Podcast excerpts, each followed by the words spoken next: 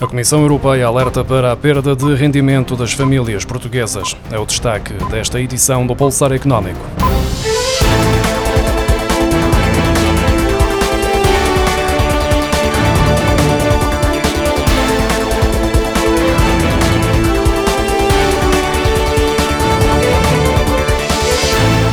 Comissão Europeia alerta para a perda de rendimento das famílias portuguesas devido à elevada percentagem de crédito à habitação com taxa de juro variável, o que poderá penalizar o consumo privado. O aviso faz parte das previsões económicas de primavera, divulgadas esta segunda-feira. Há perspectivas de perdas no rendimento discricionário, a expressão referente ao dinheiro que sobra depois de pagar os impostos e as despesas essenciais, desde logo a renda da casa ou a prestação do crédito à habitação. Em Portugal, os contratos de crédito para a compra compra de casa com taxa fixa representam menos de 10%, um valor que compara com a média de 41% dos contratos com taxa fixa na zona euro. A subida dos juros está a provocar aumentos bastante significativos nas prestações mensais em resultado do agravamento das taxas Euribor. O orçamento de muitas famílias está no limite e há casos em que a solução já está a passar pela entrega das casas aos bancos ou pela troca por casas de tipologias inferiores, como forma de reduzir o valor das prestações.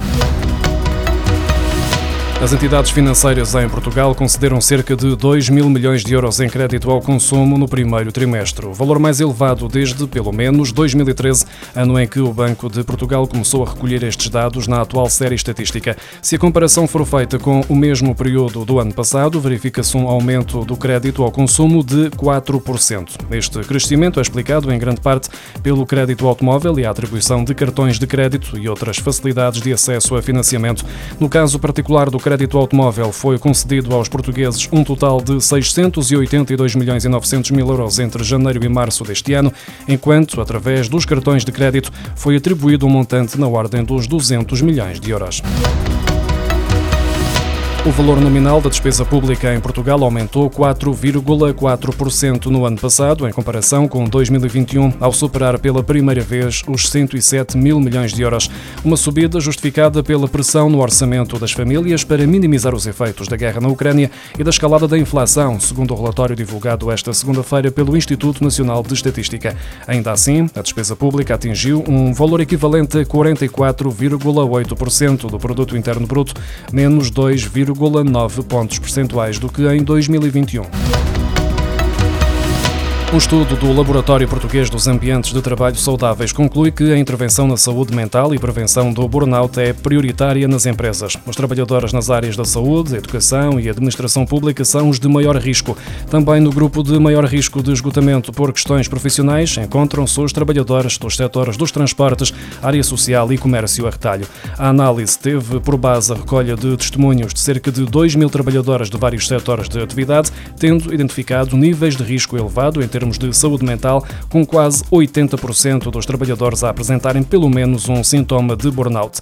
Os autores do estudo salientam que, muitas vezes, quando se fala em burnout, fica a ideia de que se trata de um sintoma associado ao excesso de trabalho, mas é muito mais do que isso. Há fatores de risco que advêm da exigência extrema por parte das chefias, do ponto de vista físico, psicológico, emocional ou até cognitivo, além de relações de trabalho tóxicas com as lideranças e com os colegas de trabalho. Esta situação situação afeta o profissional em diversas áreas da sua vida, incluindo a saúde física, social e laboral, o que acaba por prejudicar o desempenho da própria empresa.